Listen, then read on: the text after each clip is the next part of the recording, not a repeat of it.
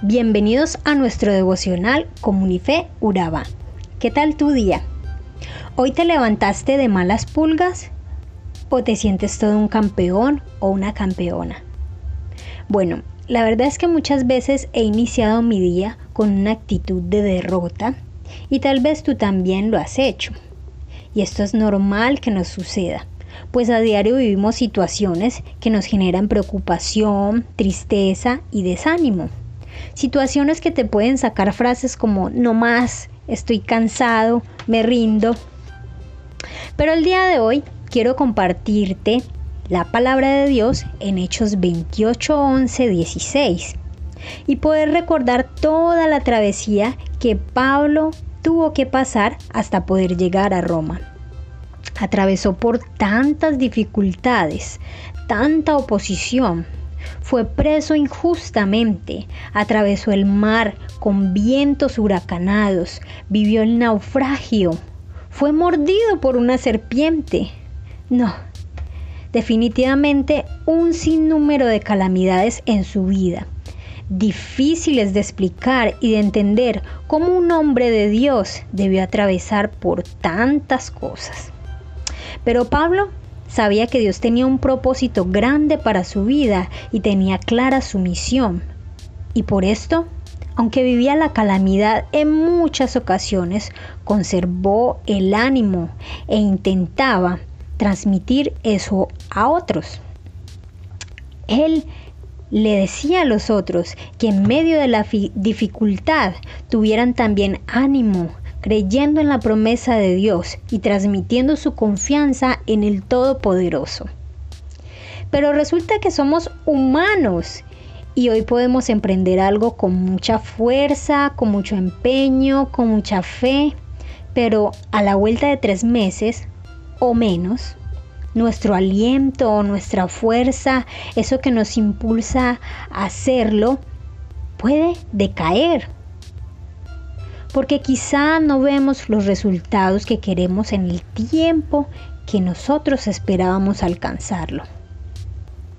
Esto sucede, por ejemplo, cuando una pareja eh, se casa y deciden poner todo su esfuerzo y todo su amor, pero muchas veces cuando van llegando las calamidades, creemos que no vale la pena seguir luchando por una mejor relación. Pablo, después de atravesar el naufragio y estar en la isla de Malta por tres meses, finalmente parte su camino hacia Roma, pasando por diferentes lugares y hallando en su camino hermanos de la fe, y sus hermanos felices de tenerlo de visita. Pero me llama la atención cuando dice que fueron a Roma y los hermanos salieron a recibirlo y al verlos Pablo dio gracias a Dios y cobró aliento. Dice que cobró aliento. Quiere decir que Pablo también, por ser un ser humano como nosotros, en algún momento pudo sentir el desaliento o el desánimo. Pudo sentir ese desánimo que nosotros sentimos y es normal. Lo que no es normal es quedarnos en ese estado. Pablo, a través de sus hermanos, de ver esa felicidad, recobró el aliento. Y finalmente, la promesa de Jesús fue cumplida. Pablo llegaría a Roma y Pablo lo sabía y por esto repitió durante eh, dos semanas que estuvo bajo la tormenta en el mar, repitió y repitió esta promesa, porque él sabía que cuando Dios promete, así iba a ser. Eh, así que te invito en este día a que en medio de tu tormenta, solo tú conoces eh, tus dificultades y el Señor las conoce también.